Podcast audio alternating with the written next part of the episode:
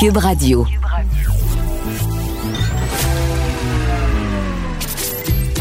Caroline Saint-Hilaire. Caroline Saint-Hilaire. Un été pas comme les autres. Cube Radio.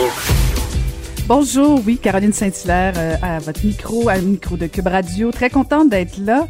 En fait, euh, je suis un peu en réflexion depuis quelques heures pour plein de raisons, mais notamment, il m'est arrivé quelque chose hier et je ne sais pas s'il y a des psychologues dans la salle ou euh, des astrologues ou quoi que ce soit, mais hier, j'ai vécu quelque chose d'assez... Assez, assez, difficile, et je vais dire ça comme ça. J'étais assise dans mon salon quand tout à coup j'ai entendu un boum et c'est un oiseau qui s'est écrasé dans ma fenêtre de salon. Et c'est pas la première fois que ça arrive, mais habituellement les oiseaux repartent. Mais là, pas du tout. C'est pas ce qui est arrivé. L'oiseau s'est écrasé par terre et il est mort sous mes yeux. Et j'ai trouvé ça infiniment triste. Et bon, j'ai essayé de lire là-dessus et là, je, suis un peu ambivalente. Et si quelqu'un a la réponse, s'il vous plaît, écrivez-moi c'est possiblement soit un mauvais présage, je ne sais pas si c'est pour moi le mauvais présage, ou c'est tout simplement que mes fenêtres euh, sont trop euh, trop bien lavées, j'ai eu trop de temps pour les nettoyer de toute évidence. En tout cas, c'est un ou l'autre. Euh, je suis plutôt plutôt inquiète et c'est un triste événement que j'ai vécu hier. Bon, rien rien de majeur non plus, mais en même temps, c'est jamais jamais agréable de voir un animal comme ça mourir on a on a fait des funérailles hier, mon mari et moi avec cet oiseau là. Alors c'était très très triste, mais si jamais quelqu'un connaît des trucs pour éviter que ça arrive, s'il vous plaît, écrivez-moi. Et euh, je suis donc, euh, voilà, euh, c'est toujours triste. Mais bon, le bon côté de tout ça, c'est qu'on va enfin parler avec la superbe Varda Étienne. Le, commentaire de Varda Étienne, une vision pas comme les autres. Animatrice, chroniqueuse, femme d'affaires, on la retrouve avec beaucoup de plaisir ce matin. Bonjour Varda. Bonjour Caro. Alors, tu veux nous parler, toi, du drame de Saint-Apollinaire et du voyeurisme euh, de certaines personnes. Mais écoute, on va commencer par le drame de Saint-Apollinaire, car bien sûr, moi, ce qui m'a beaucoup choqué, Caroline, ça m'a choqué, ça m'a enragé et ça m'a attristé en même temps, c'est que je considère personnellement que suite à une tragédie pareille, un drame pareil, c'est pas un beau, c'est pas un vaudeville, on s'entend.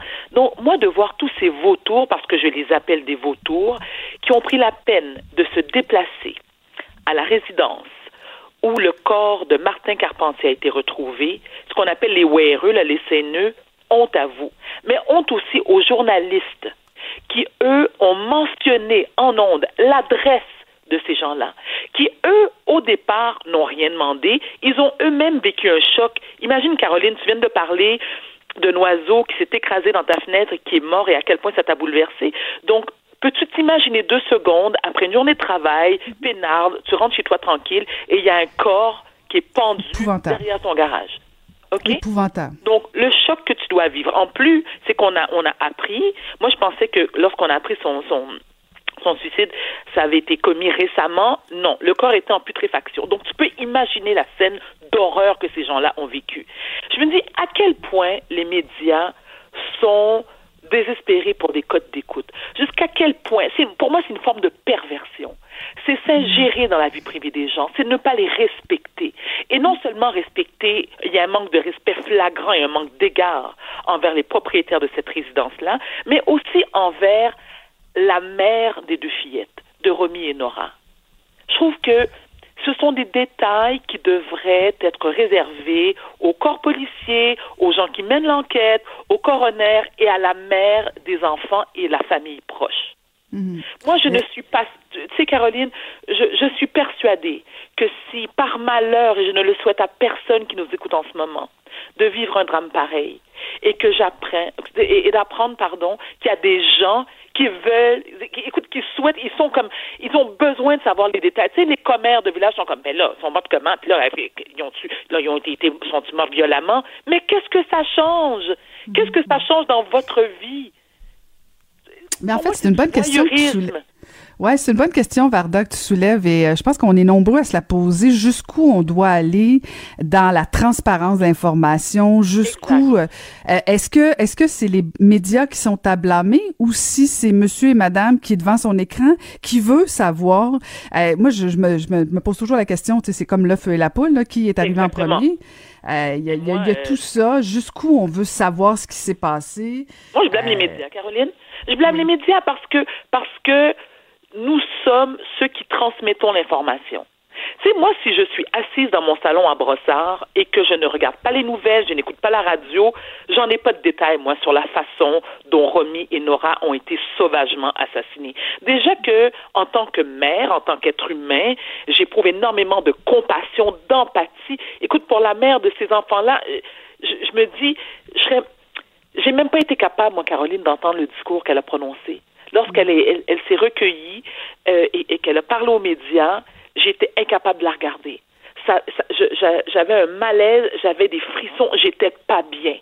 Parce que je me dis, je ne peux pas m'imaginer, même pas une seconde de ce que cette femme-là, cette douleur qu'elle doit, qui va qui être épouvantable, et que même le temps, je ne crois pas, va pouvoir apaiser cette douleur-là. Par respect pour ce qu'elle vit, je me disais, je suis de tout cœur avec vous, madame. C'est ce que je me dis en dedans de moi. Mhm. mais, mais, mais, je pense que les médias ont une responsabilité de, euh, de mesurer l'information qui est transmise. Il faut être très prudent. Mhm. Peut-être une question d'équilibre, mais en même temps, si tu vas euh, voir euh, les, les, articles qui sont souvent les plus populaires des gens qui veulent cette information-là, c'est souvent les nouvelles euh, les plus morbides, les plus difficiles à entendre. Il y a comme il y a comme un appétit pour ça. Je veux dire, on peut pas. Non, donc, ben alors clairement, si les gens ont besoin de se nourrir de ce type d'information-là, c'est qu'il y a, je veux dire, il y a des La société va mal, ben c'est ça. C'est pour ça que moi, c'est ça qui me préoccupe plus que, que juste de blâmer les médias, parce que si inversement les médias arrêtent de diffuser l'information, ben veut veut pas, on sait très bien ce qui va arriver. C'est Monsieur, et Madame tout le monde qui va se filmer lui-même ou elle-même, euh, qui va filmer les images et elle va, elle va, elle va se répandre pareil l'information. Mais eh, la question fondamentale, Caroline, c'est pourquoi ce besoin de savoir des détails morbides? On parle, on parle de la mort, d'un assassinat, de meurtre d'enfants. Veux-tu vraiment avoir les détails? Veux-tu vraiment savoir de quelle façon ils ont été achevés? Mais voyons donc. Moi, pour moi, c'est, je trouve ça complètement anormal comme comportement humain. Complètement anormal. Et parlons de comportement anormal. Je me permets d'aller euh, vers mon autre sujet, qui est celui de Kanye West. Alors Kanye West, le rappeur, comme vous savez, euh, dimanche dernier, il s'est rendu à Charleston, en Caroline du Sud, pour le lancement de sa candidature à l'élection présidentielle. Et lors d'une réunion politique, Kanye West a tenu des propos complètement décousus, incohérents. Il a, écoute, il a fondu en larmes. Écoute, il est arrivé sur scène avec une veste par balle. C'était du grand n'importe quoi.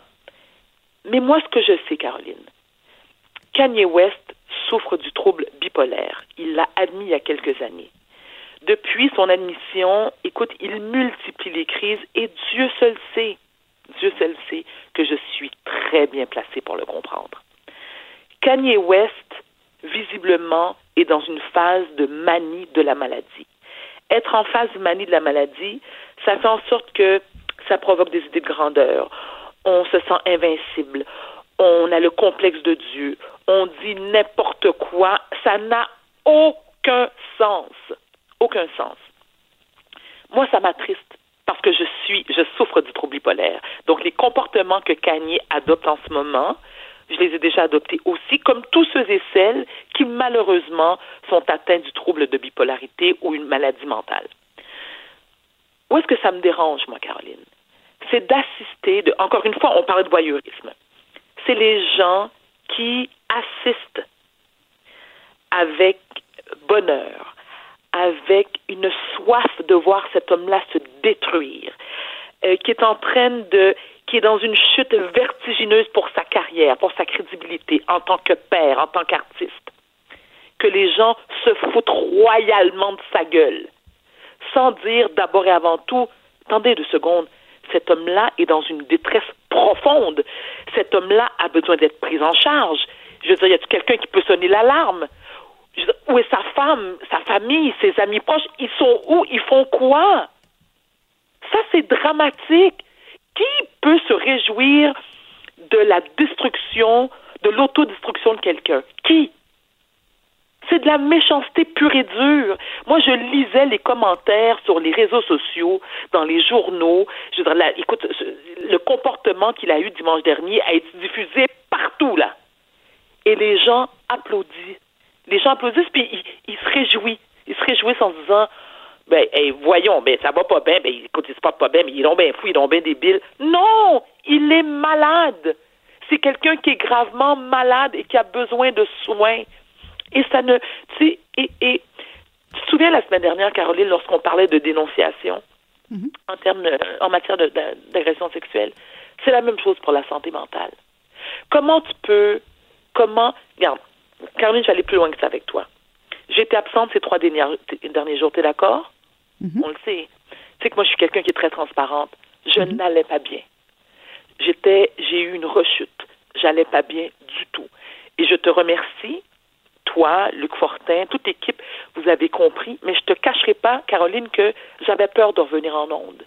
Parce que je me suis dit, est-ce que j'invente une histoire? Est-ce que je fais croire qu'il y a de la mortalité dans ma famille? Est-ce que je fais croire que j'ai un accident physique? Non, je n'allais pas bien mentalement. Et je t'en parle en ce moment, la Caroline, puis je suis, quelqu'un qui souffre de maladie mentale de manière assumée, et je le crie haut et fort, et j'encourage les gens à se faire soigner. Mais en venant en ondes ce matin, là, je tremblais. Parce que je me dis, ça va être perçu comment? Est-ce que les gens vont se foutre de ma gueule? Est-ce que les gens vont, l'interpréter comme de la faiblesse, de la paresse? C'est très souffrant, une maladie mentale. Et c'est encore plus souffrant lorsque tu, tu, tu, tu vis des émotions, que tu n'as plus le contrôle de tes émotions à la vue de tous. Donc, tu as le droit au jugement de tous qui, eux, ne prennent pas le temps de comprendre ce qu'est la maladie mentale, ce que ça comporte comme conséquence. Non, ces gens-là irritent-toi, puis ils disent que tu mérites pas d'être où est-ce que tu es là. Je trouve ça tragique, moi, Caroline. Je trouve ça tragique c'est tragique, mais euh, si je peux te rassurer, euh, j'ai beaucoup d'admiration pour quelqu'un qui euh, qui est aussi transparent que tu l'es, quelqu'un qui, oui, peut-être a des rechutes, mais qui se relève aussi. Et quelqu'un a déjà dit qu'on juge quelqu'un quand il se relève justement. Et c'est tout à ton honneur, Varda, de un d'être transparente comme ça, de deux, si tu tremblais, je tremblais aussi parce que effectivement, je savais dans quel état tu étais puis en même temps, ben, c'est un privilège de te parler ce matin. Et je pense qu'il faut qu'on en parle de santé mentale, il faut qu'on en parle pour les personnes qui le vivent, mais aussi pour l'entourage, parce que tu fais référence à Kanye West, tu parlais de sa femme, de sa famille, euh, bon, qu'il fasse rire de lui, on peut déplorer ça, mais où est l'entourage pour amener cet homme-là pour se faire soigner? Euh, tu l'as souvent dit, toi, tu as eu des gens autour de toi qui ont pris soin de toi. Euh, et c'est ça et c'est ça, exact. Et c'est ça qui peut faire la différence. Euh, donc, c'est tout à ton honneur, Varda, d'en parler.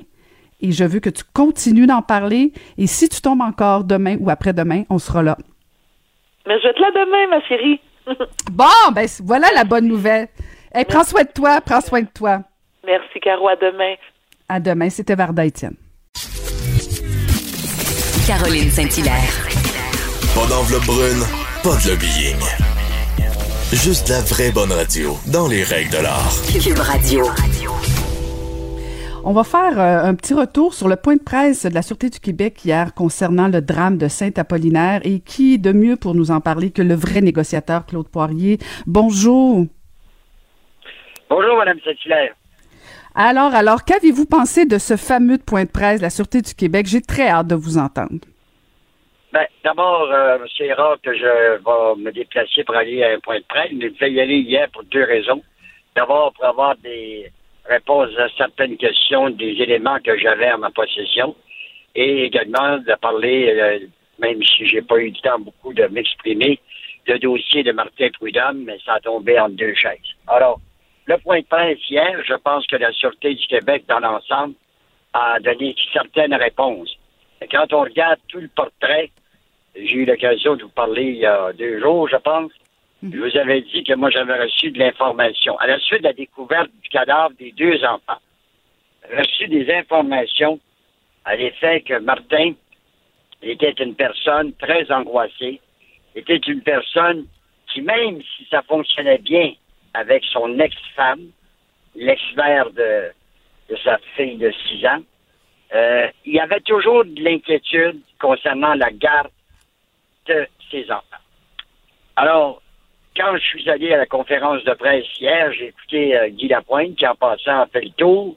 Et je pense que dans l'ensemble, on a appris certaines choses. Il y en a beaucoup de choses qu'on savait et on a confirmé. Moi, ce que je voulais savoir, d'abord, j'ai pas eu besoin de la poser, il l'a fait en partant. Est-ce que le geste ou l'accident qui mettait Martin Carpentier en cause avec ses deux filles, c'était un geste volontaire? La réponse a été claire, précise. On a fait une reconstitution d'accident. Ce n'est pas un geste volontaire. C'est une perte de contrôle. Puis on a même dit, déclaré qu'il avait tenté de revenir. Donc, automatiquement, il faudrait éliminer ça. Ce que je voulais savoir, moi, j'avais l'information qu'il y avait un téléphone cellulaire dans la voiture. Mais ce n'était pas exact qu'une heure après que l'accident était survenu, le téléphone a sonné. Et, M. Lapointe l'a confirmé, il s'agissait des beaux-parents de Martin qui appelaient pour avoir de l'information. Parce que là, il avait su qu'il y avait eu un accident.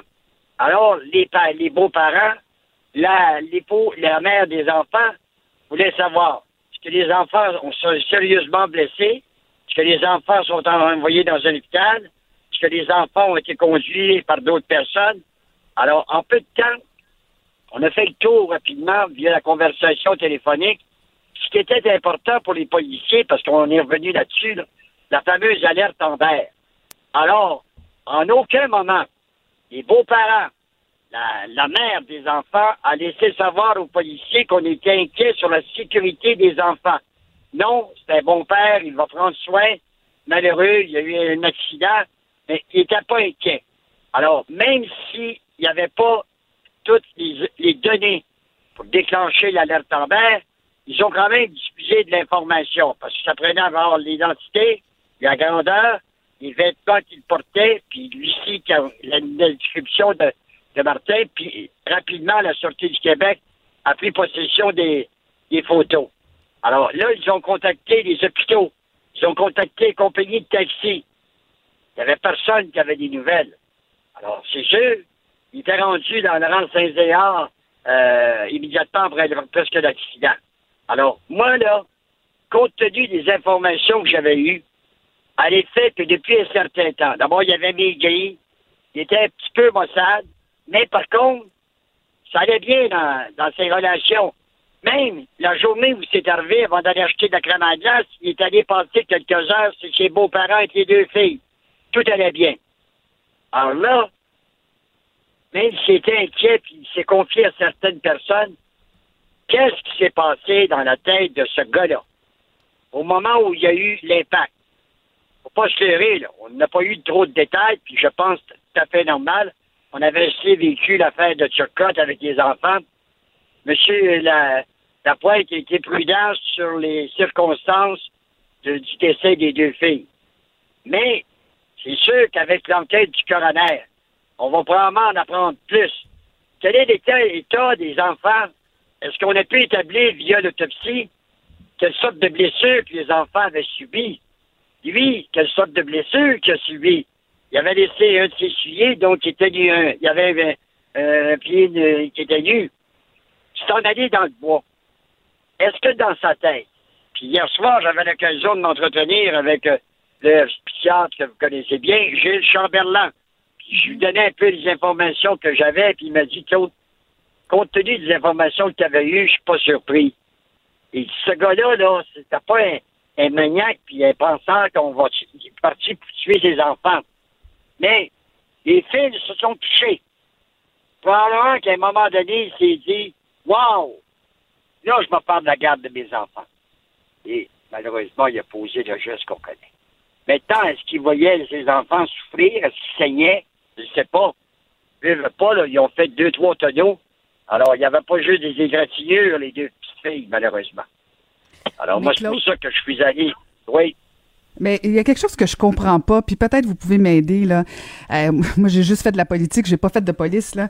Euh, me semble, je comprends que l'entourage semble dire qu'il n'y avait pas de raison de penser qu'il allait pas bien quoi que ce soit. Mais vous, après quelques appels, après quelques informations, vous, vous réussissez à savoir que, un, il y avait maigri, deux, euh, qu'il avait peur de perdre la garde de ses enfants, euh, qui était plutôt maussade. Me semble, je sais pas qu'est-ce que ça prend. C'est-tu si grave que ça que déclencher l'alerte Amber, même dans le doute? Je veux dire, de savoir après quelques minutes. Il y a des critères pour déclencher l'alerte Amber. Ben oui, mais 18 heures, 18 heures? Non, mais le critère numéro un, c'est définitivement est-ce que les enfants, leur vie est en danger? C'est la première fois que l'alerte Amber est déclenchée au Québec quelques heures plus tard, mais même euh, que ce soit au début, c'est la première fois qu'il y a un échec.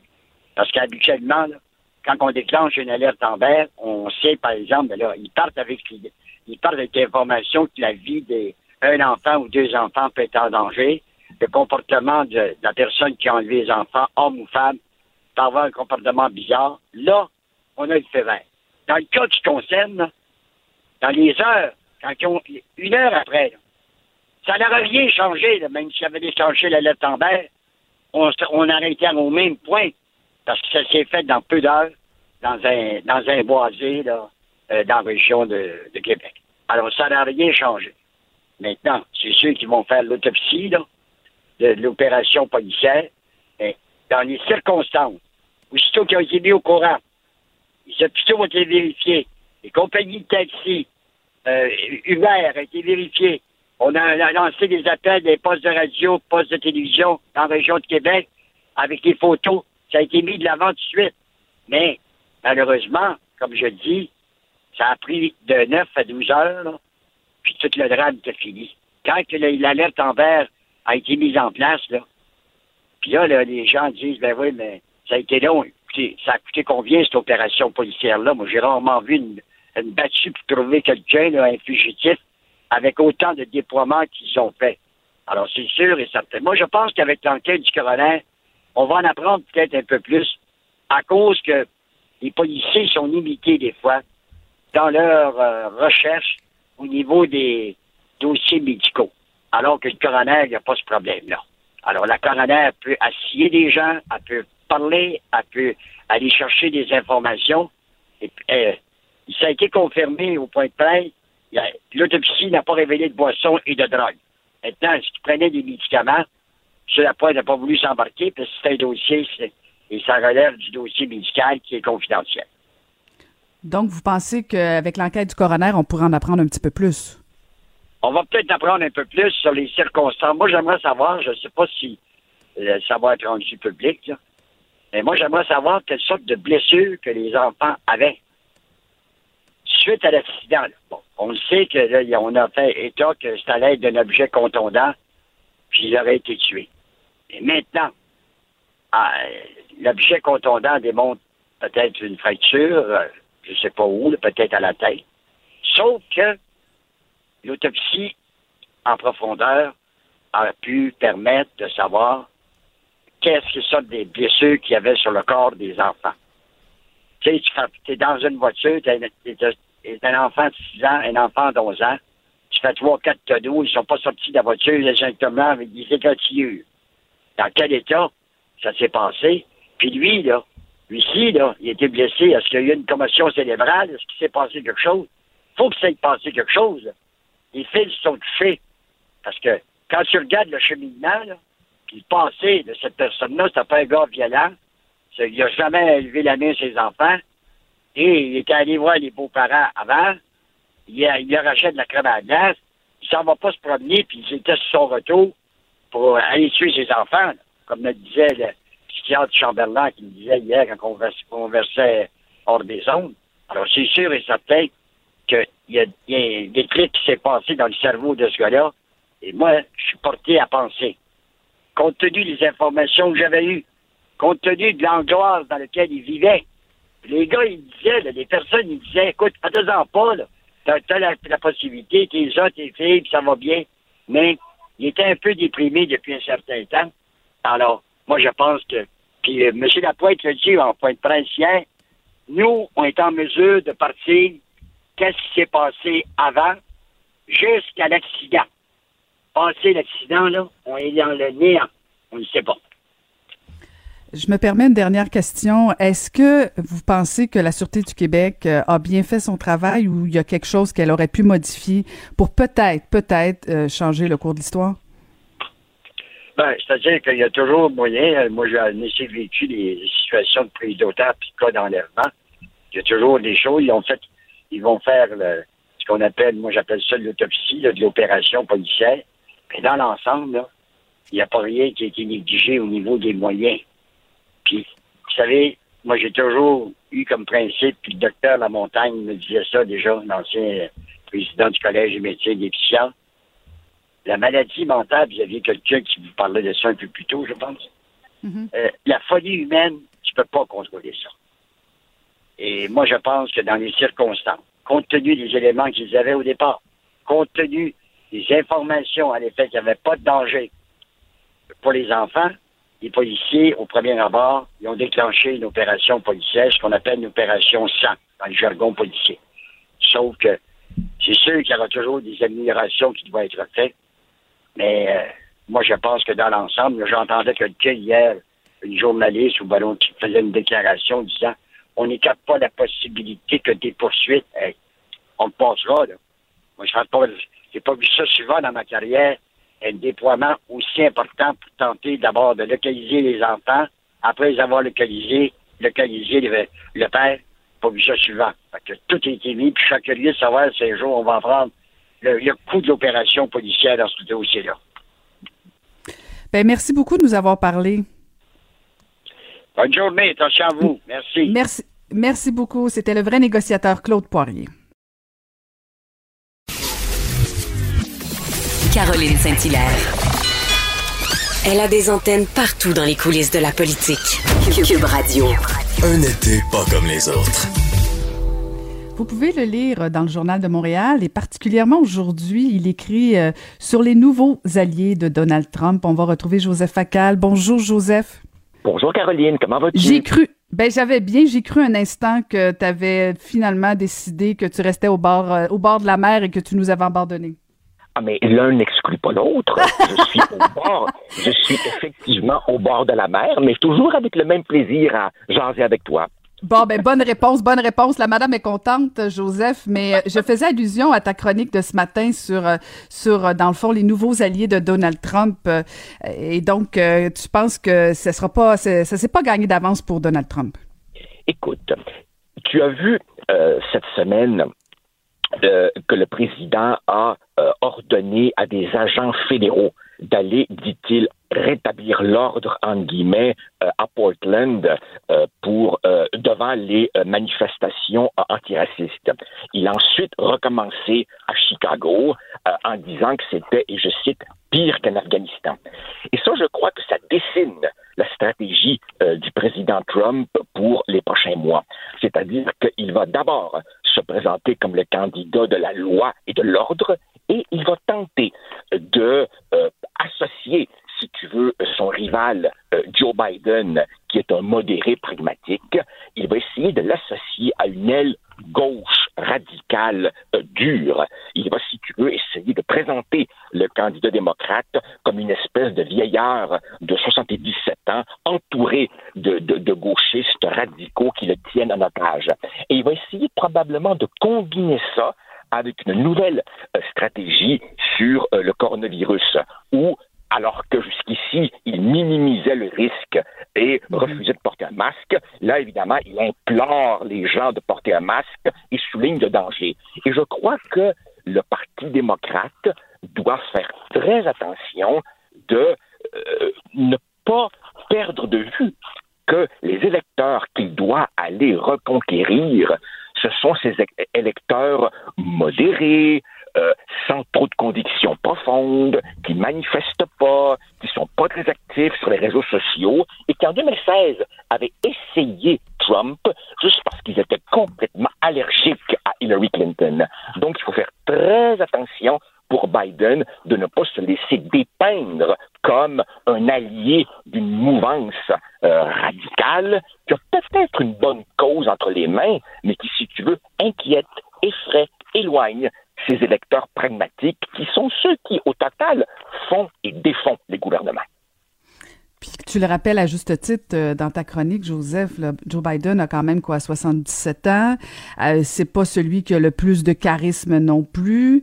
Euh, donc le défi, le défi est immense pour lui, pour les démocrates. Écoute, Caroline, quand Joe Biden a été élu pour la première fois en 1972, Elvis Presley était vivant, euh, faisait des, faisait des concerts à Hawaï en chemise bariolée, et, et, et, et Léonid Brejnev était le secrétaire du Parti communiste de quelque chose qui s'appelait l'Union soviétique. Ça fait longtemps. Ça fait longtemps. Hein? Alors évidemment, alors tu comprends que si, si l'élection, si l'élection est un référendum sur Donald Trump, il est probablement battu. Mais si Trump réussit à faire de l'élection une sorte de choix entre lui et un Joe Biden entouré d'un parti démocrate radicalisé, ah ben là, évidemment, les choses pourraient être un peu différentes. Car, permets-moi simplement, Caroline, de rappeler à nos auditeurs que sur la cinquantaine d'États aux États-Unis, il y en a à peu près 42 ou 43 où on sait déjà que c'est soit Trump qui va gagner, soit Biden. En fait, l'élection, elle se joue dans une poignée de 5, 6, 7 États du Midwest. Et, les électeurs qui feront la différence sont pas des gens qui vont euh, manifester euh, en mémoire à George Floyd et, et, tout ça. Ce sont des gens peu politisés, qui, qui magasinent leurs convictions, qui butinent, qui sont facilement effrayables. Et donc, le Parti démocrate doit rester un parti euh, prudent euh, et, se méfier de euh, ceux qui voudraient l'amener beaucoup plus à gauche. C'est en tout cas, du moins, ma, ma modeste lecture de la situation. Et tu as raison, euh, Joseph, je trouvais intéressant ton analyse ce matin, intéressante, parce que, bon, on, on parle des fans de Donald Trump, hein, qui sont, euh, disons, très actifs sur les réseaux sociaux et aussi euh, sur la place publique. Euh, tu as les démocrates qui sont plus silencieux, mais quand même, bon, tu une gauche qui peut peut-être être aussi très active, mais la, la, la clientèle, la majorité silencieuse, souvent, on oublie de leur parler à, à, à eux, et pourtant, ils votent. peut-être que c'est là où Joe Biden a peut-être peut-être une petite, une petite piste de, victoire potentielle. Ah, Caroline, tu viens d'utiliser euh, deux mots que j'aime beaucoup, majorité silencieuse. Permets-moi juste de faire une toute petite parenthèse historique.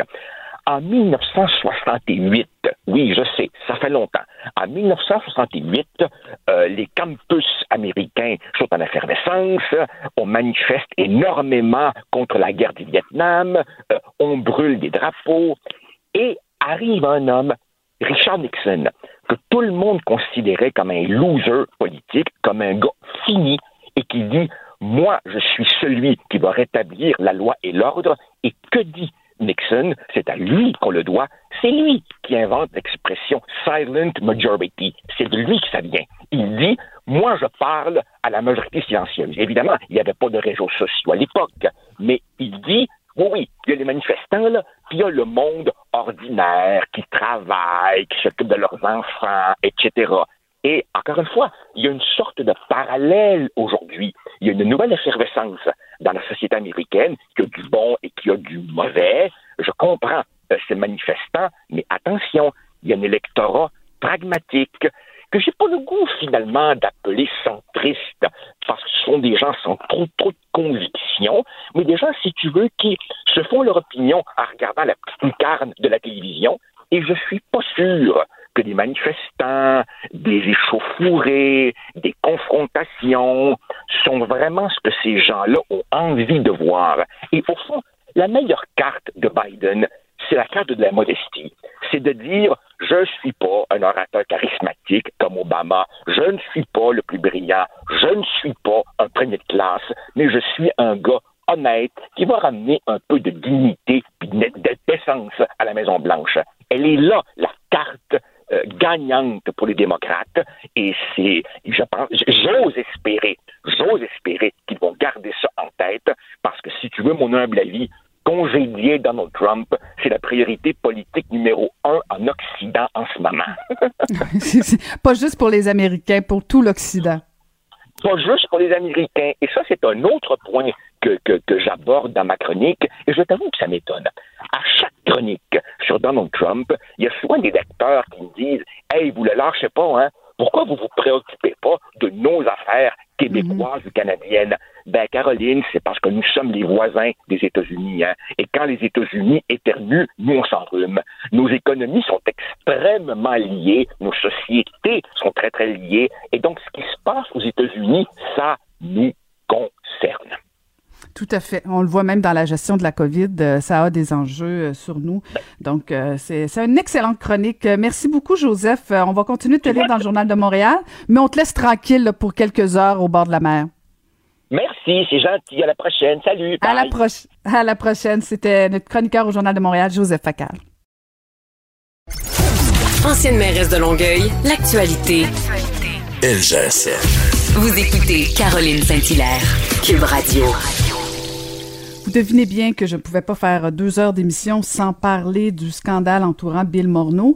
Et euh, j'ai pensé parler avec euh, quelqu'un qui écrit dans le Journal de Montréal une chronique très intéressante ce matin et euh, elle s'appelle, elle s'intitule Morneau doit partir. On va retrouver chroniqueur au Journal de Montréal, Antoine Robitaille. Bonjour Antoine. Bonjour. On peut aussi t'écouter, bien sûr, parce que tu es aussi animateur de l'émission Là-haut sur la, colline. Mais donc, tu, tu, tu es d'avis, Antoine, que Bill Morneau doit démissionner? Oui, je pense que c'est assez grave la situation dans laquelle euh, il, est actuellement.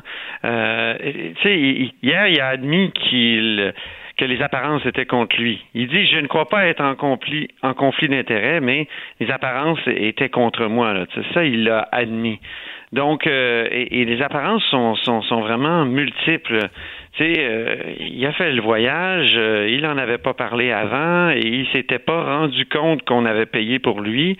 Donc, c'est des gens qui ont, puis quand je dis des gens, je pense à Justin Trudeau aussi, qui ont un trouble de déficit d'attention assez important là, pour échapper des, des dépenses comme celle-là. C'est 41 000 Puis en plus, ce matin, je lisais le communiqué euh, de, de We Charity qui nous disait que c'était 4395 dollars par personne par voyage.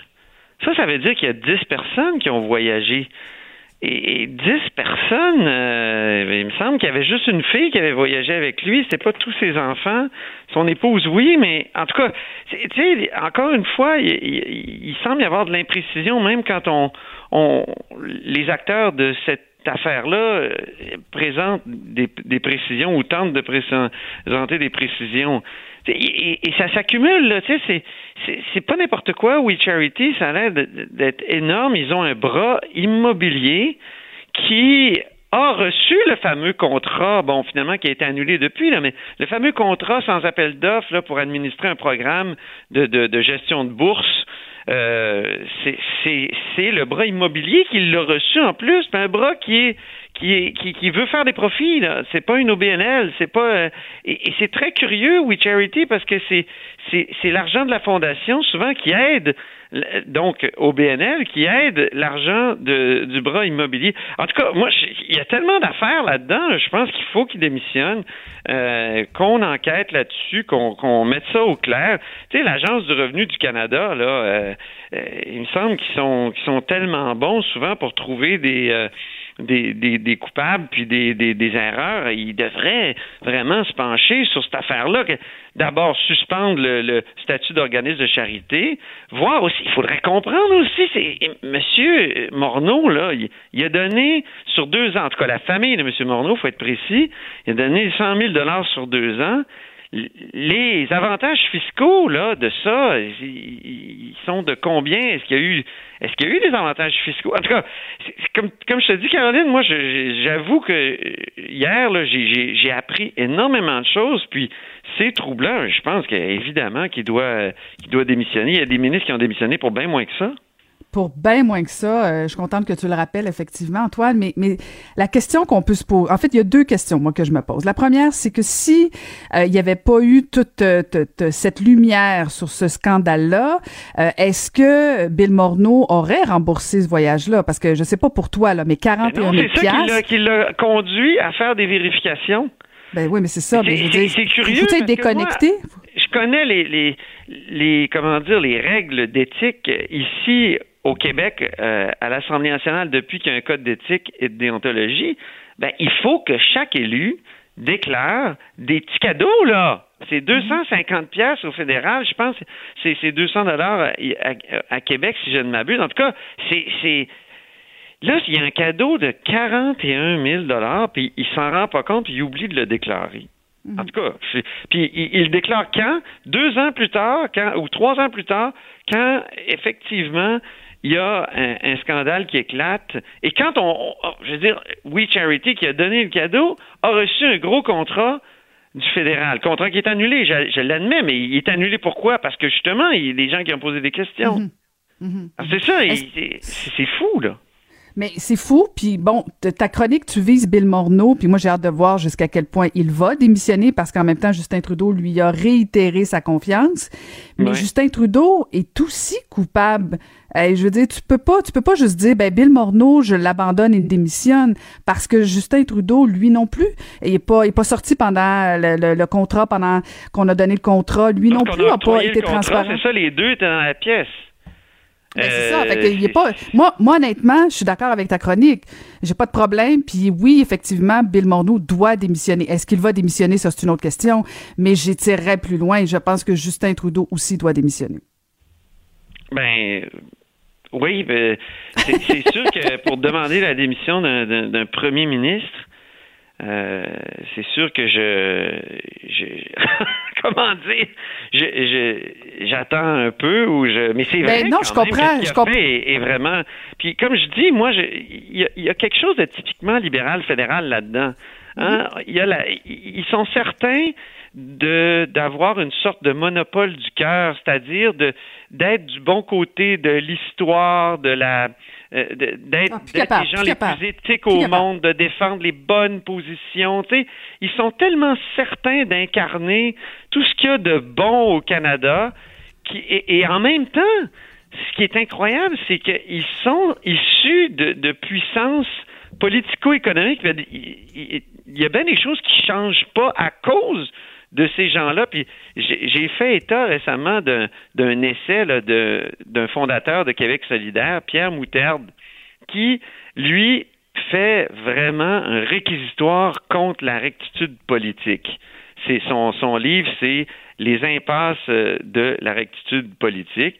Et il dénonce Justin Trudeau dans ce livre-là en disant oui, c'est vrai que euh, Trudeau est toujours du, du parce que c'est un gars de gauche, là, Pierre Moutarde, l'auteur, et il dit Justin Trudeau est toujours du bon côté des choses, c'est-à-dire il est pour les autochtones, pour les femmes, tout ça, euh, mais en même pour l'environnement, mais en même temps, il, euh, il, il, il, laisse aller des affaires comme en environnement, évidemment, la, la la, comment dire le, le, fameux pipeline, tu sais. Alors il, y a, y a, un côté schizophrène, je trouve, à cette à, cette à ce parti libéral là euh, qui, qui mélange la bien-pensance puis la, la puissance politico-économique. Puis c'est ce qui fait souvent qu'on a l'impression que c'est toujours des belles paroles, une avalanche de belles paroles, puis aussi très distrait, très peu attentif à la manière dont on dépense l'argent.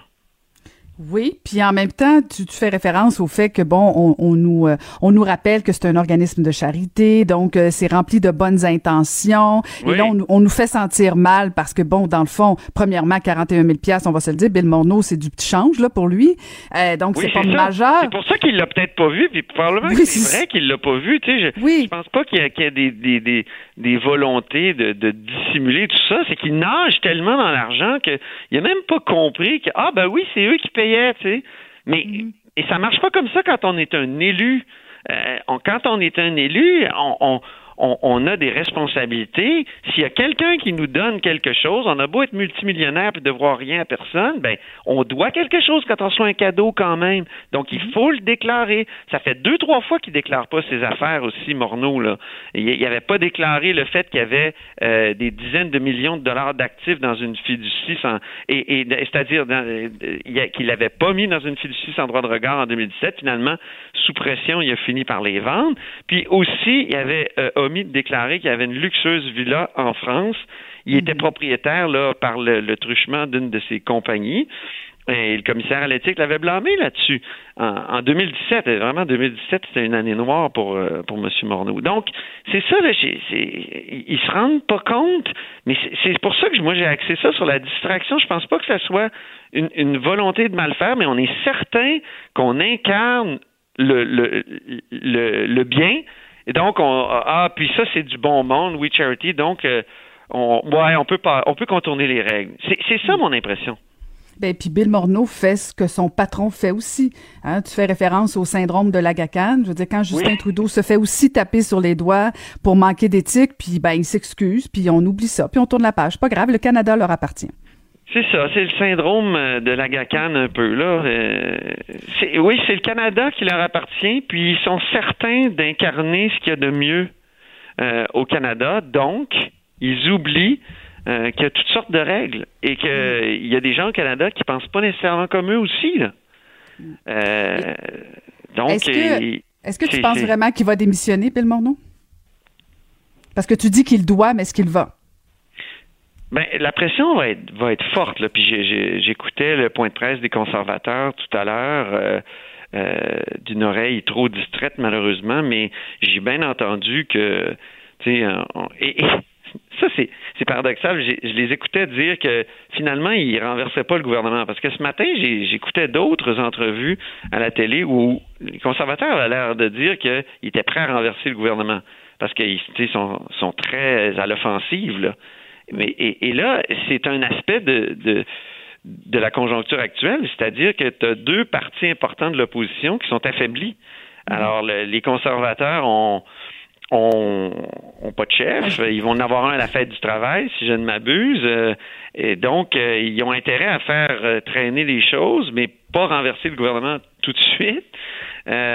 puis les, le bloc, évidemment, avec l'histoire des allégations euh, anonymes, certes, mais quand même des allégations euh, sérieuses. Il y a toutes sortes de questions qui sont posées à Yves-François Blanchette. Euh, donc. Puis le NPD n'existe pas au Québec. Ben, non, c'est ça. Le NPD, évidemment, le, NPD aussi. A, du plomb dans l'aile, surtout avec les accusations à l'emporte-pièce de, de, racisme là, qui ont été formulées par, par ces élus. Ben écoute, c'était très intéressant. Alors, je rappelle aux gens, ils peuvent aller te lire aujourd'hui dans le Journal de Montréal. Ils peuvent aussi t'écouter sur Cube Radio, à la hausse sur la colline. Merci, Antoine. Oui, euh, Cube Radio. Oui, c'est ça, je reviens à Cube euh, dans à peu près un mois. Bon, ben profites-en bien. On, réchauffe la place en attendant. Salut. Merci, c'était Antoine Robitaille. Caroline Saint-Hilaire. Le divertissement radio de vos vacances. Cube Radio. Le, commentaire de Mathieu Boccoté, dépensé pas comme les autres. Oh oui, on va retrouver notre chroniqueur au Journal de Montréal, euh, Mathieu Bocoté. Bonjour Mathieu.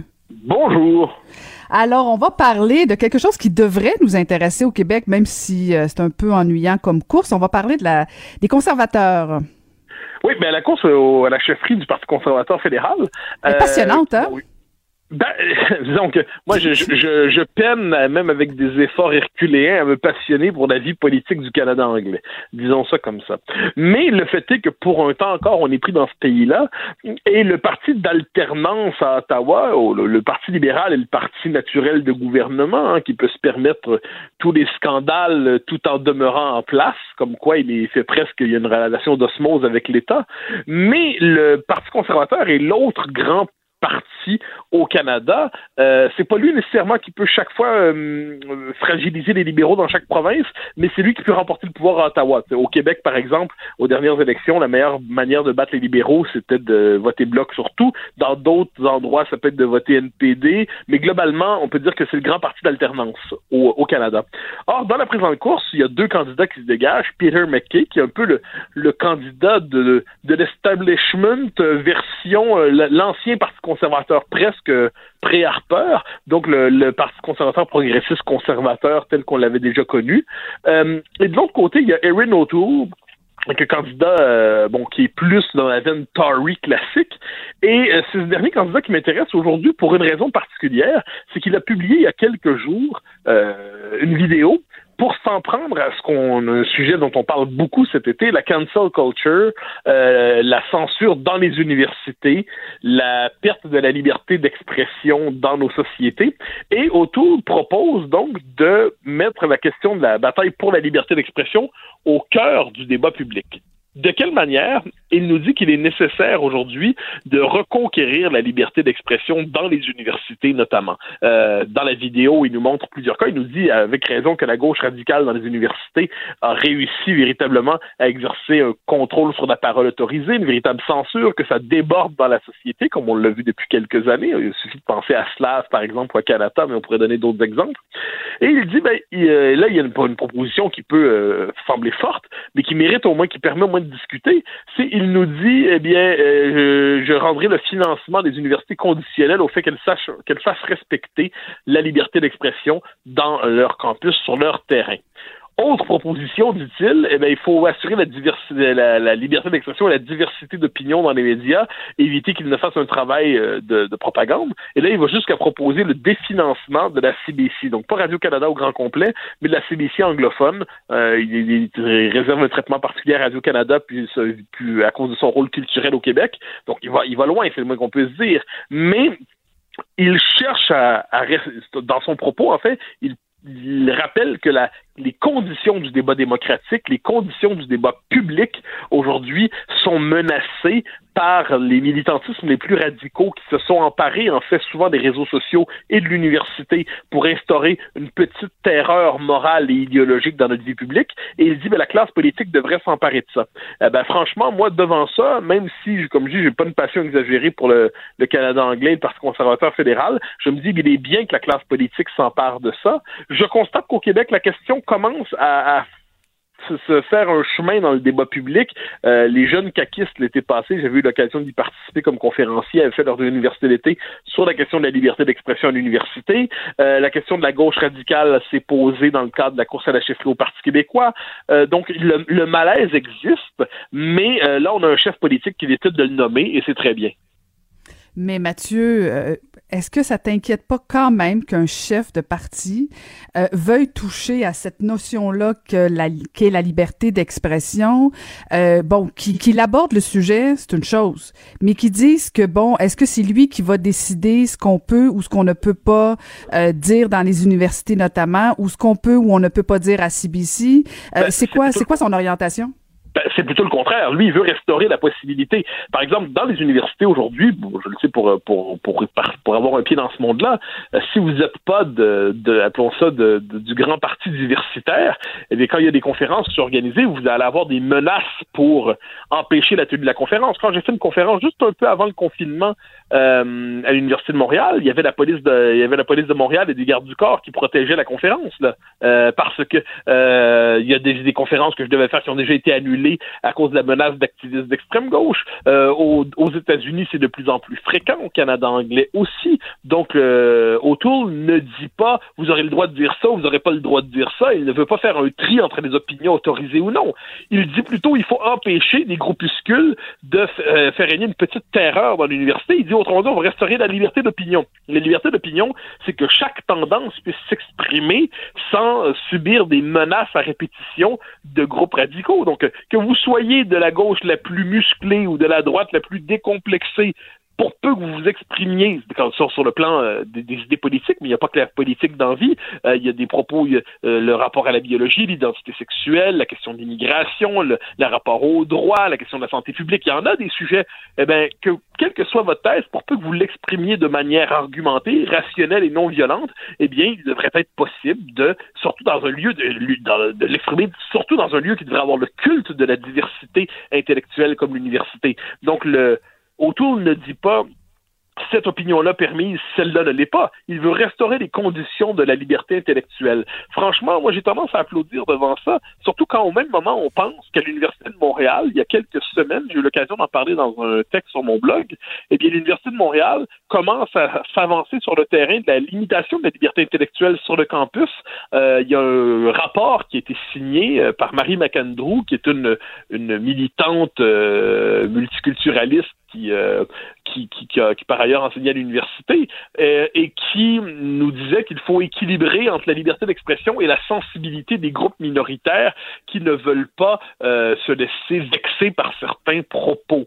Bon, mais là, les universités elles-mêmes sont en train de normaliser dans leurs règles administratives les pressions idéologiques qui viennent de l'extrême gauche. Donc que le pouvoir politique dise un instant, la liberté d'expression, on va la défendre, on va la défendre pour ceux, pour tout le monde, qu'on soit d'accord ou non, on va la défendre. Je pense qu'il est bien que cette question-là apparaisse dans l'espace public aujourd'hui. Mais même si la question apparaît, puis bon, tu as l'air à trouver ça bien excitant, tu me permettras, Mathieu, de, de, penser que c'est pas ça qui va faire réveiller la ferveur pour le Parti conservateur. C'est pas ça qui va donner le goût, notamment aux Québécois, restons juste au Québec, de dire ah ben je vais je vais abandonner le bloc québécois, je vais aller au Parti conservateur parce que j'aurai enfin retrouvé ma liberté d'expression. Ben, alors, il y a deux choses à dire là-dessus. Comme je n'ai pas, pas l'intention de faire une apologie du Parti conservateur, mais euh, je crois qu'il y a un peu partout dans le monde occidental le créneau de, appelons ça de la critique du politiquement correct. C'est un créneau qui est de plus en plus euh, large et payant. Ça, pour le meilleur et pour le pire, si je puis dire. Mais la critique du politiquement correct, euh, ça correspond à une exaspération réelle dans la population euh, que l'on peut sentir de bien des manières. Donc, celui qui saura politiser ce thème sur le simple plan d'analyse politique, là, je parle ici, celui qui saura politiser le créneau de l'exaspération devant le politiquement correct, peut euh, capter l'attention d'une partie de l'électorat. Ensuite, par rapport au Québec, euh, si je ne me trompe pas, mais je, je pense pas me tromper, euh, le Parti conservateur est un, ben, Erin O'Toole dans la course présente cherche à tendre la main aux nationalistes québécois, euh, parle même, je pense, dans un truc des deux peuples fondateurs, ce qui est assez rare dans le Canada d'aujourd'hui. Ensuite, je ne pense pas effectivement que, comme je, je regarde ça avec distance, mais le Parti conservateur euh, au Québec, sa stratégie depuis, on pourrait dire depuis Mulroney, c'est puis même avant ça, c'est toujours la même. Si le Parti conservateur décide de se présenter simplement comme un parti de droite, eh bien, il n'active qu'un petit électorat au Québec. S'il cherche à jouer sur le créneau nationaliste, ce qui a fait autant de Mulroney, euh, ce qu'il aurait pu faire la dernière fois si le Parti conservateur avait suivi euh, l'élan que pouvait porter Michel Gauthier lorsqu'il s'y était rallié. Euh, le Parti conservateur, lorsqu'il cherche à être un parti nationaliste, réussit, même si c'est pas le nationaliste d'un indépendantiste comme moi, il réussit à rejoindre une partie des, électeurs québécois.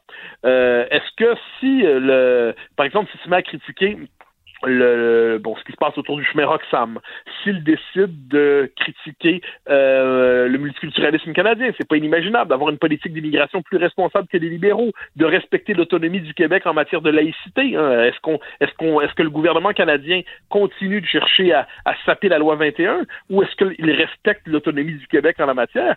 Si les conservateurs prennent un créneau, appelons ça euh, respect de l'autonomie du Québec, respect de la nation québécoise, critique du politiquement correct euh, et qui sont capables de le dire en français, hein, ça c'est toujours le bout qu'ils peuvent oublier, euh, eh bien s'ils sont capables de faire tout ça, ils ne vont pas convertir les indépendantistes, ils ne vont pas convertir les nationalistes les plus convaincus, ceux qui souhaitent que le Québec devienne un pays, euh, ils vont, mais ils vont être audibles au Québec, surtout devant Justin Trudeau qui non seulement euh, exaspère avec son côté de lutin égaré en politique, mais en ce moment voit sa crédibilité terriblement amochée avec les questions éthiques qui remontent à la surface.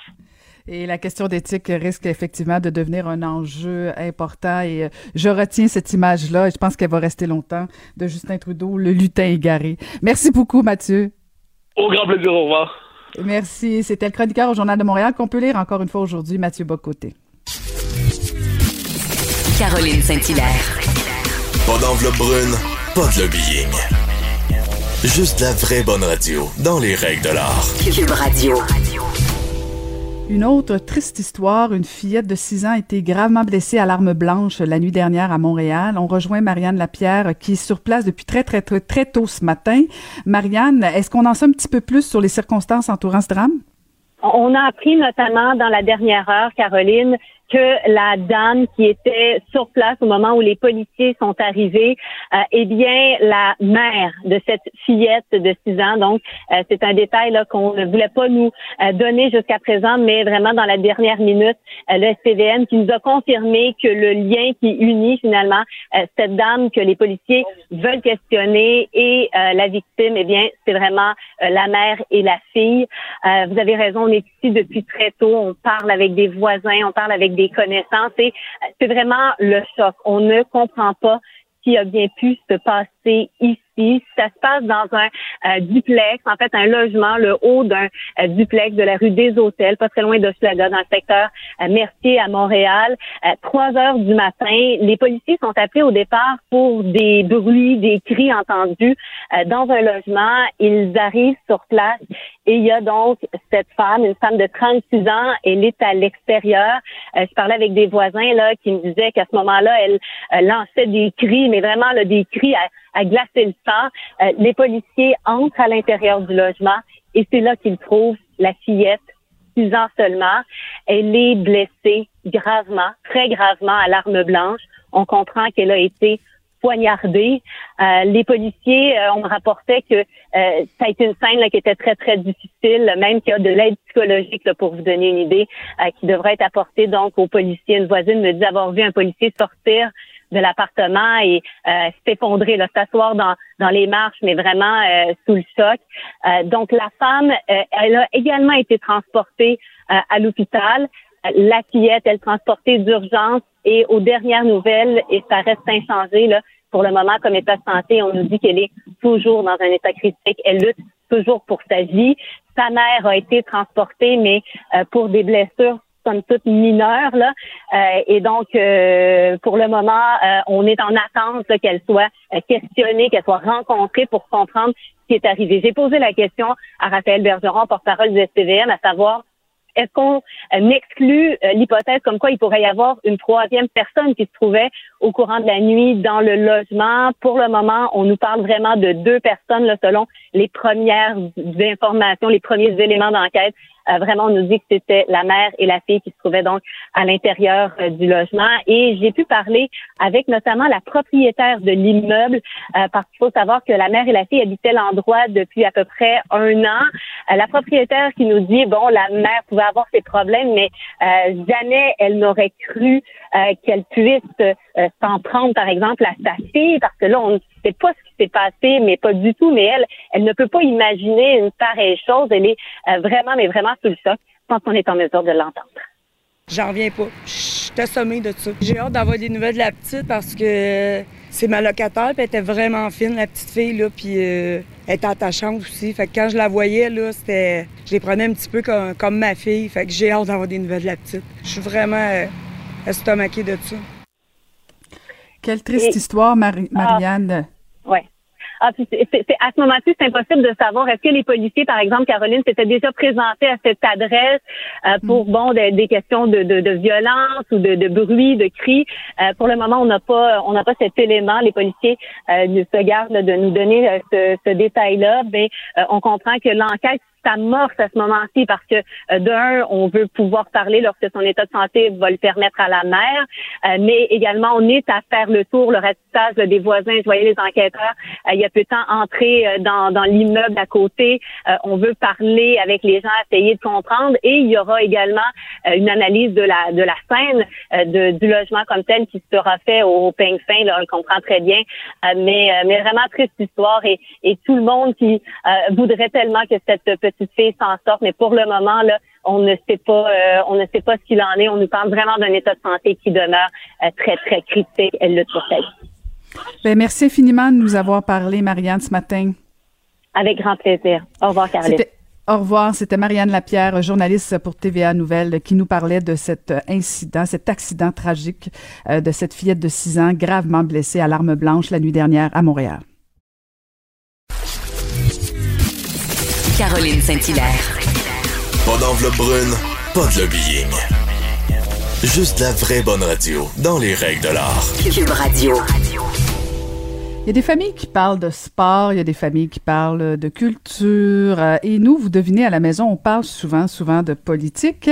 Et euh, on a pensé faire un petit choc des générations aujourd'hui. Et on va jaser politique avec nul autre que Étienne Tobin. Bonjour, Et Étienne. oui, bonjour, bonjour. J'ai pas le choix aujourd'hui de te parler de We Charity. Écoute, au grand plaisir euh, d'Yves-François Blanchet et de Julie Payette, euh, probablement. Parce que il y a un scandale. Un scandale n'attend pas l'autre. En fait, écoute, ça se remplace. On n'arrête pas. Les, les- les- Vraiment, là, ceux qui aiment la politique, ils sont gâtés. Alors là, moi, je veux t'en parler de ce scandale-là à travers Eh, J'ai même pas eu le temps. Écoute, il est parti, il est parti. J'ai même pas eu le temps de présenter non. le sujet. C'est quoi Ben ça? mais écoute, c'est parce que moi, ça, ça me stimule tellement, ça, ça, ça, ça éveille mon esprit, les scandales politiques, mais je veux t'en parler parce que, écoute, je, je, je, je, je comprends pas. Moi, je, je, je comprends là, la gravité de la situation. Là, là on parle, c'est quand même. Le gouvernement de Justin Trudeau donne de l'argent à un organisme de charité. Et cet organisme de charité-là paye des membres de sa famille.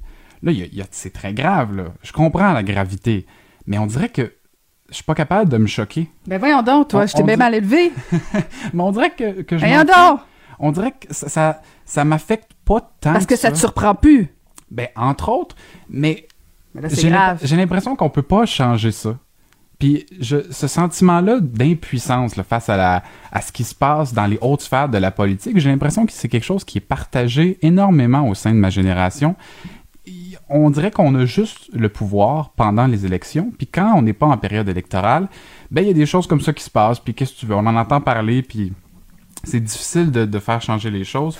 Et là, c'est vraiment.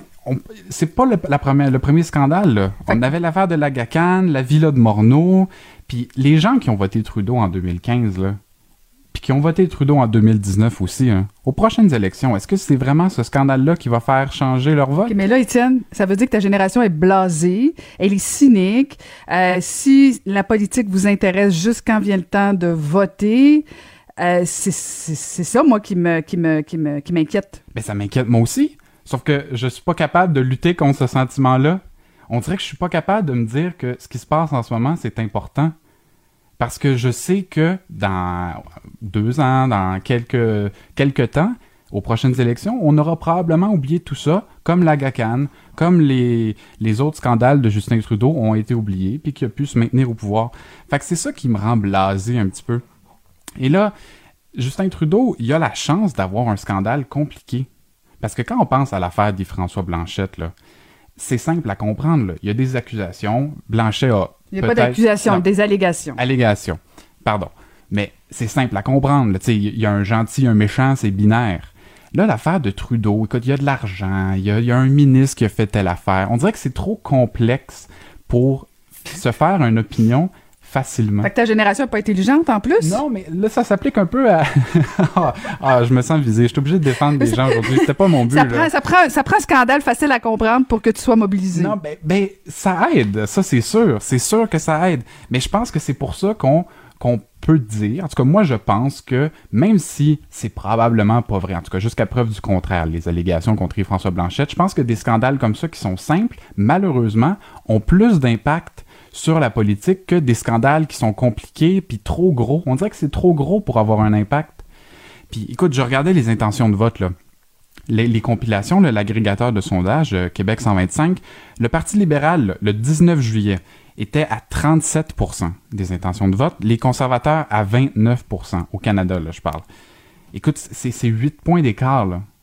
Mais ça, c'était avant le scandale. Oui, mais est-ce que tu penses Puis- que 8 points, ça va faire. Les libéraux vont tomber de 8 points juste à Ben, cause je pense, de ça? je pense que oui. Puis surtout, il faut se rappeler que les conservateurs n'ont pas de chef. Imagine si euh, les conservateurs avaient un chef euh, qui avait un petit peu d'envergure et un petit peu de pogne, euh, puis que là, le gouvernement Trudeau tombait, peut-être que là, on serait dans un autre discours. Peut-être, je pose la question, Étienne, parce que bon, tu, tu, tu sembles blasé, puis de toute évidence, j'ai mal fait ma job et j'ai de l'ouvrage à faire pour le reste de Mais l'été. mais non, mais non. Mais si euh, s'il y avait une alternative, si les partis d'opposition étaient un petit peu plus forts que ce qu'on a actuellement, est-ce que ça changerait la donne par rapport au, au cynisme qu'on a envers la politique fédérale, notamment parce que c'est de ça qu'on parle ce matin? Outre le cynisme, moi je pense même pas que c'est possible d'avoir une alternative parce que, écoute, à la dernière élection en 2019, là, les conservateurs ont eu un pourcentage de vote plus élevé que les libéraux, je te rappelle, là. mais ils ont quand même eu moins de sièges. Fait que c'est pas 8 points que les conservateurs ont, attrapé comme, ont rattrapé euh, comme écart. Ils ont plus que ça à rattraper. Ils doivent aller chercher encore plus de gens. L'efficacité de leur vote doit être plus grande.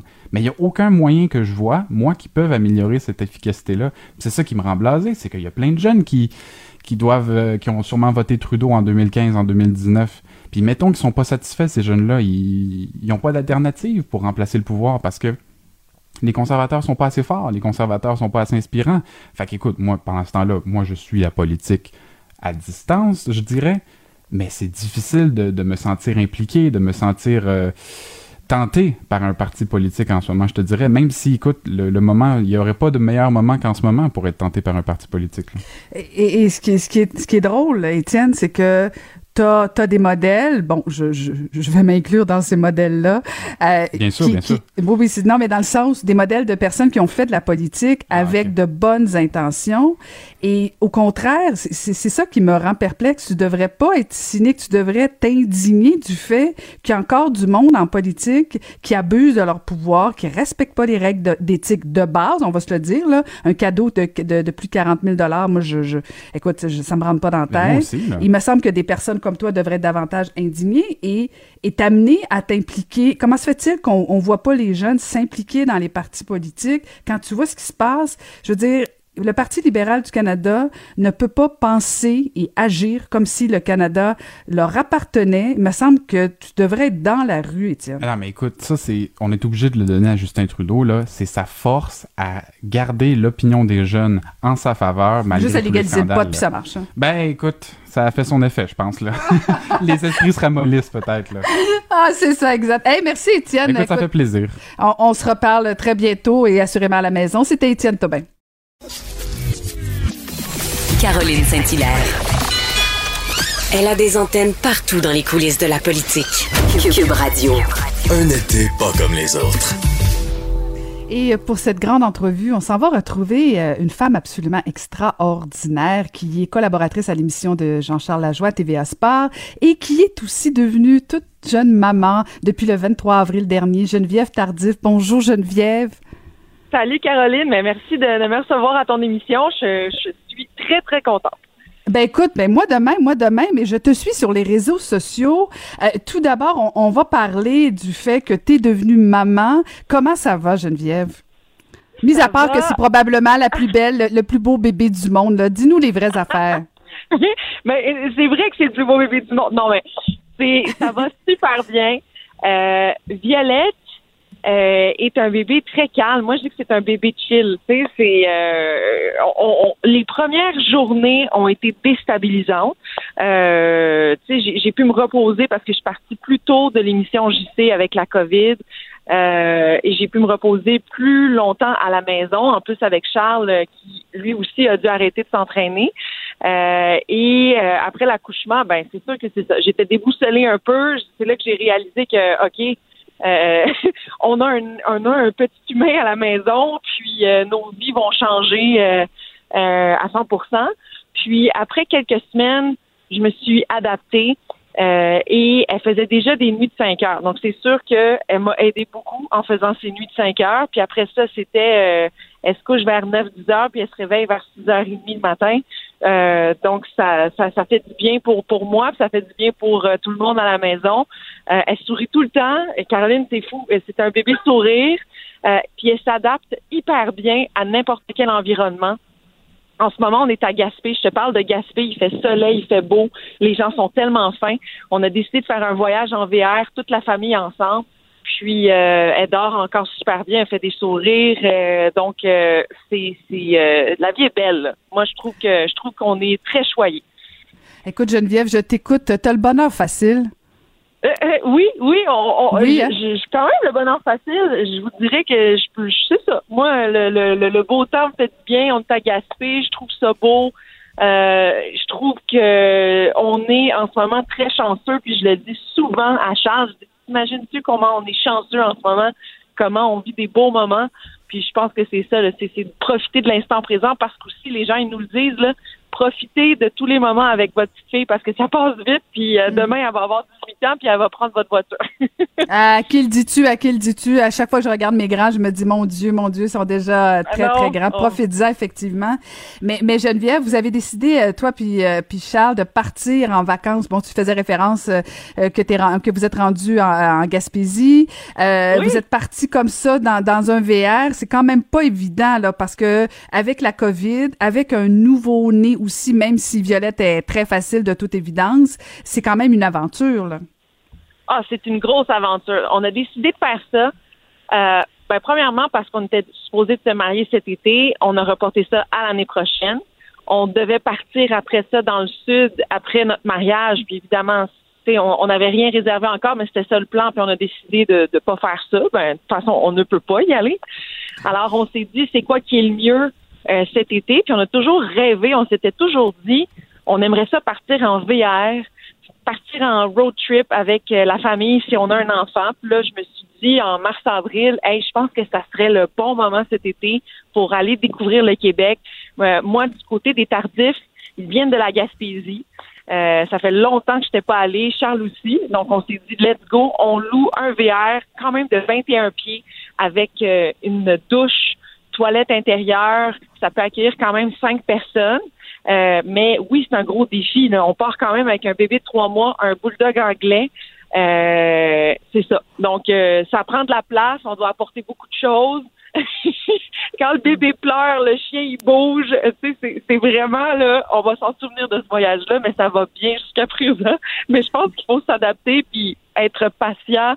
Puis tout va bien. là. Tu sais, c'est- ça peut pas aller mieux. Là, en ce moment, la météo est de, notre part aussi. Les gens sont hyper chaleureux. Ça peut pas mal aller. Là. Ben écoute, euh, de toute évidence, ça se passe très bien. Geneviève, je me permets une petite question parce que bon, euh, te- tu, tu travailles à TVA Sport, euh, dans le domaine du sport, puis tout ça. Tu as suivi la, la vague de dénonciation au niveau de, de Mhm. certaines agressions sexuelles. Euh, Qu'est-ce que ça te dit tout ça, toi? Ah, mais moi, je dis que ça passe plus. Moi, je dis que les abus ne passent plus dans n'importe quelle euh, façon, n'importe quelle manière, surtout les abus de pouvoir. Euh, on est en 2020, puis en ce moment, c'est terminé et il faut en parler et je félicite toutes les personnes qui sont allées de l'avant et euh, qui ont pu s'exprimer. Puis c'est pas facile là, de, de, de vivre tout ça. Et euh, je pense que euh, collectivement, là, c'est euh, c'est un gros changement. Puis ça, ça, me fait de la peine encore, de, de, de, de lire des histoires comme ça et d'en entendre parler. Euh, c'est c'est- c'est difficile à entendre, mais je pense que c'est euh, c'était quelque chose à faire. Puis euh, il fallait changer les mentalités si les mentalités étaient encore en arrière. Puis je pense que collectivement, on va aller de l'avant. 2020, c'est une année qui, euh, qui est pas facile, mais 2021, je pense que ça va être plus beau et plus doux pour tout le monde. Ouais. Et, et ton retour est prévu quand, toi, Geneviève, sur les ondes de TVA? Euh, mars 2021. Euh, mais ça va tellement vite, je peux pas croire que on est déjà à la moitié de l'été, puis euh, c'est déjà, mais en même temps, euh, je, je pense que tu me connais un peu. J'aime ça bouger, j'aime ça, tu sais, puis déjà je pense à ah ok, je pourrais faire telle chose, je pourrais écrire un livre, euh, je pourrais faire de la radio, euh, ah j'aime ça, tu sais, j'ai- j'ai tellement et puis là Charles m'a dit Geneviève, profite de ton congé de maternité, mon Dieu. Ben oui. Mais euh, j'adore ça. Puis, mais tu sais, c'est- c'est sûr que c'est- c'est c'est aussi déstabilisant pour moi qui a, qui a, une passion dans- et qui aime ça, euh, bouger et travailler, mais en même temps, il faut euh, relaxer et profiter de ce beau moment-là. Je l'aurais peut-être plus dans ma vie de son, ce congé de maternité-là. Là. Ben, tu l'auras peut-être pu. Semble-t-il que Charles en veut un deuxième? Euh, Charles en veut un C'est deuxième. vrai? Puis Oui, Geneviève, est-ce oui. qu'elle en veut un deuxième? Elle en veut un deuxième, mais pas tout de suite. Là. C'est c'est ça que j'ai dit à Charles. là. J'ai dit là, tu vas te calmer un peu. là.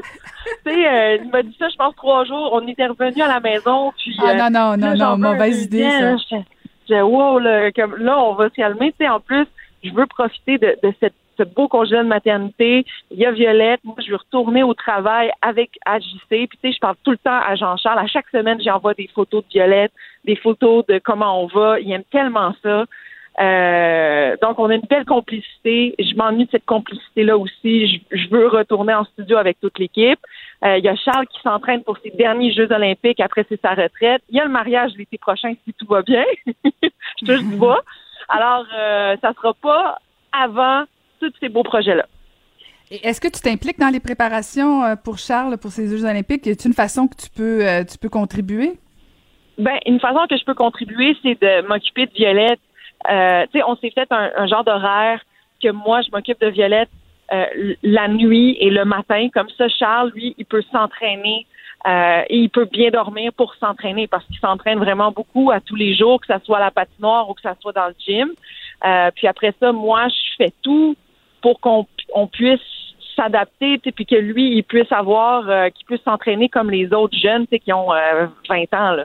Alors, euh, je pense que c'est ma manière de, contribuer, c'est qu'il soit bien, puis en forme, puis euh, qu'il ait bien dormi là, pour euh, ces, gros entraînements-là. Ben écoute, viens nous montrer, nous présenter cette belle violette à ton retour de la Gaspésie. Merci beaucoup, Geneviève, de nous avoir parlé ce matin. J'ai tellement hâte de vous la présenter. Puis aujourd'hui, elle a trois mois. Trois ah, mois. Ben bonne fête! Ben là, on s'en va visiter le, Rocher Percé. Donc, trois mois au Rocher Percé euh, pour euh, Violette aujourd'hui. Écoute, extraordinaire. Ben, amusez-vous bien à toute la, famille.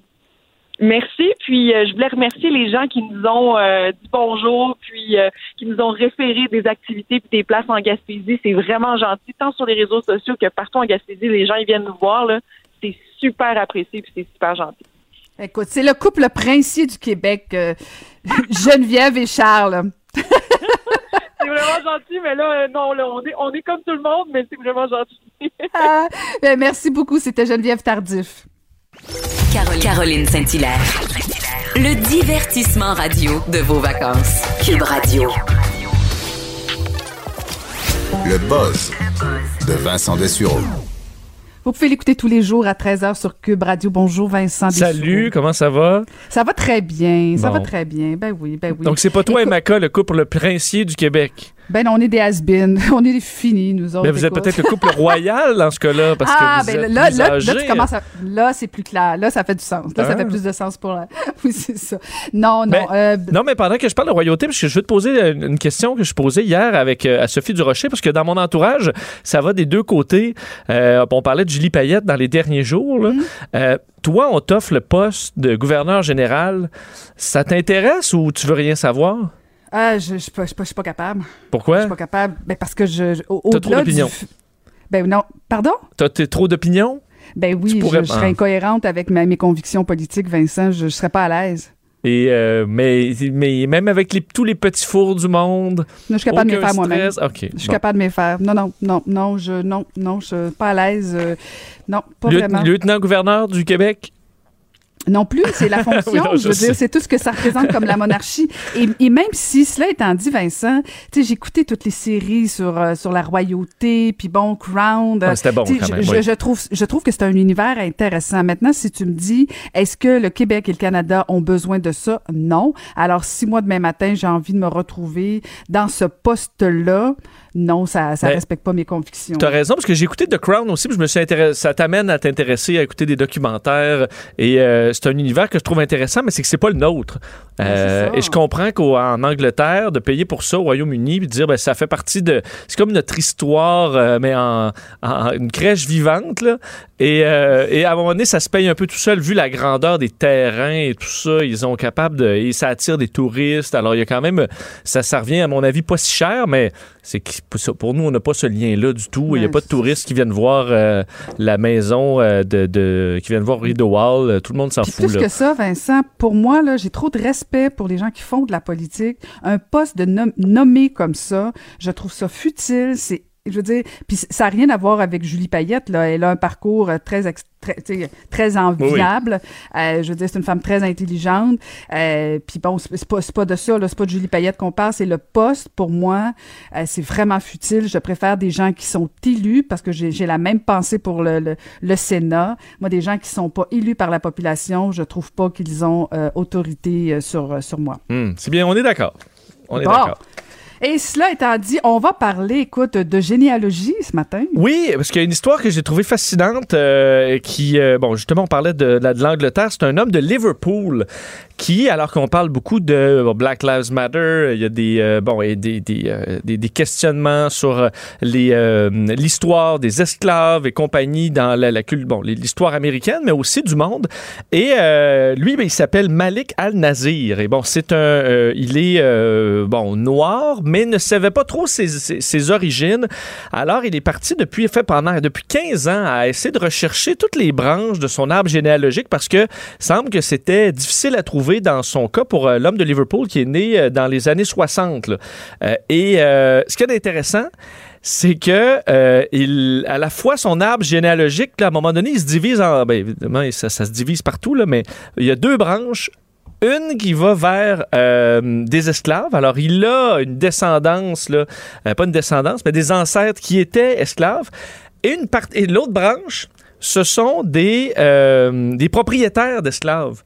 Alors, il a vraiment une, euh, une, bon, une particularité. Ben, Ça doit quand même être arrivé à plusieurs autres personnes, étant donné que euh, sont, dans, sont euh, plus loin donc dans son arbre généalogique, on se rend compte que des propriétaires d'esclaves, on sait, bon, euh, agressaient euh, des, des femmes noires esclaves. Alors, ça a donné des descendances comme ça qui sont, bon, en- en- entre les deux. Et non seulement il s'est rendu compte de ça, mais qu'il était également descendant d'un ancien premier ministre du Royaume-Uni, William Gladstone. Alors, une histoire finalement euh, généalogique très intéressante pour moi qui l'a fait récemment, là, mon arbre généalogique, il y a à peu près rien qui se passe là, euh, dans les euh, 400 dernières années. Mais lui est allé fouiller là-dedans, alors ça l'amène à trouver l'histoire intéressante et à quel point des fois notre euh, passé, c'est pas ça va pas dans un seul sens là, et on est dans une mixité d'histoires. Alors, euh, ben, lui provient de propriétaires d'esclaves et d'esclaves lui-même. Alors, euh, ben, il savait pas trop quoi penser de ça, euh, finalement, après, euh, après 15 ans de travail. Hmm, quand même, quand même intéressant. Et euh, d'un autre côté, il y a un décollage d'une autre mission vers Mars. Oui, euh, et euh, c'est drôle parce que, ben, écoute, c'était lundi, je pense, je te parlais de l'Inde qui envoyait, euh, ben, pas l'Inde, les Émirats arabes unis qui envoyaient une mission vers Mars, la première mission interplanétaire de tout le monde arabe. Et là, c'est la Chine. Euh, la Chine qui a de grandes ambitions euh, spatiales. Et là, ça se passe vers Mars. Et eux, euh, bon, les Émirats arabes unis, c'était simplement un orbiteur, là, donc un genre de satellite qui va tourner en orbite autour de Mars. Mais la Chine, c'est un autre niveau. La Chine, ce qu'on veut, c'est, oui, un satellite qui va orbiter autour de Mars, mais également un robot qui ira circuler sur la surface de Mars. Et ça, il n'y a que la NASA qui a réussi à faire ça euh, jusqu'à maintenant. Et on s'est planté là, dans les, les autres missions de d'autres pays. Entre autres, l'Europe avait tenté le coup deux fois dans des missions extrêmement chères euh, qui ont été vouées à l'échec. La Russie également, euh, dans les années 70, avait réussi à poser un engin sur Mars qui avait communiqué pendant 20 secondes, puis ensuite c'était mort.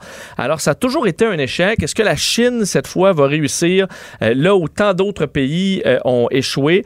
Euh, C'est sept mois de voyage, donc qui partait aujourd'hui dans une fusée chinoise qui était à seulement son quatrième vol. Donc il y a vraiment des exploits technologiques et de grandes étapes qui sont franchies par la Chine. La mission qui s'appelle Tianwen 1, euh, qui est donc là, bon, qui a eu son, son décollage être couronné de succès dans les dernières heures. Et ben, ça montre les grandes ambitions et la course à la technologie spatiale, qu'on en fait un fleuron, comme à l'époque entre les États-Unis et la Russie. Mais là, c'est le monde arabe. On a l'Inde également qui fait des missions spatiales de plus en plus, la Chine et les États-Unis qui essaient de retourner vers la Lune le plus rapidement possible, mais ensuite vers Mars. Euh, alors, est-ce que la Chine va être Bon, on va pouvoir euh, dire mission accomplie à la fin de tout ça. On le saura pas avant plusieurs mois. Et l'objectif scientifique, euh, parce que eux, c'est quand même intéressant, le, satellite qui va tourner va travailler de pair avec le robot et la sonde qui va aller se poser sur, sur Mars. Alors, le but, euh, analyser la surface de la planète, comprendre davantage sa géologie. Bon, est-ce qu'il y a des grandes découvertes qui vont se faire avec ça? Peut-être pas. Mais dans les missions qui sont à venir en- sur Mars, l'objectif, c'est vraiment de découvrir qu'il y a eu de la vie sur Mars. Et c'est possible qu'une de ces missions-là qui s'en viennent donne quand même une des réponses à une des questions les plus euh, importantes de l'histoire de l'humanité. Est-ce qu'on est les seuls dans l'univers? Si jamais on découvre une forme de vie et qu'on peut la ramener évidemment euh, sous forme de fossile, c'est ce qu'on s'attend, euh, ben là, on aurait quand même ce serait, ce serait tout un événement sur Terre. Alors peut-être qu'une de ces missions qui s'en vient, parce qu'il y en aura une succession dans les prochains mois de décollage de missions vers Mars. Alors dans quelques années, on aura peut-être une réponse à cette euh, question qui hante l'humain depuis si longtemps. Ça sent la compétition entre les nations, euh, Vincent. Oui, oui, oui. Et- Au moins, ça fait avancer la cause scientifique euh, plutôt que l'armement, disons. Tout à fait, tout à fait. Et, et je veux absolument que tu parles de ton dernier sujet parce que ça, ça, ça, ça- ça m'intéresse au Oui, plus euh, haut point. Les traits de personnalité des anti-masques. Dis-nous Bon. tout, Vincent. Bon, écoute, on commence à en savoir un peu plus. Dans ce cas-là, c'est euh, une recherche euh, en Pologne sur les gens qui sont très euh, rébarbatifs là, au port du masque, mais aussi ceux qui avaient tendance à euh, empiler là, des, des achats compulsifs. On se souvient du papier de toilette en début de pandémie.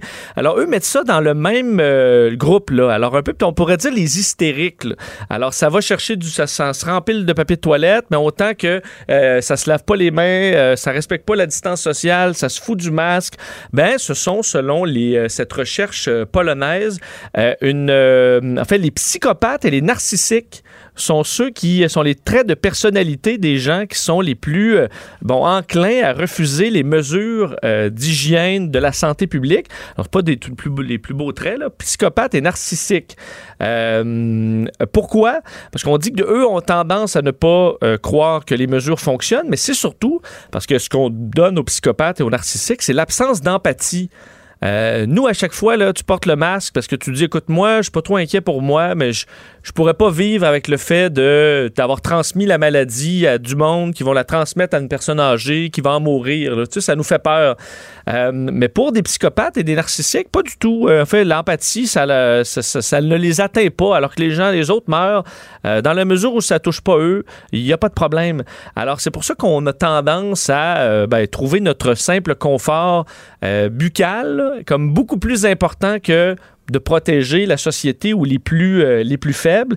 Euh, c'est des gens qui sont typiquement là, euh, bon, beaucoup plus enclins à juste penser à eux, à leur petite poche, à être plus compétitifs également, à avoir un sens, on dit, enflé que tout leur est dû.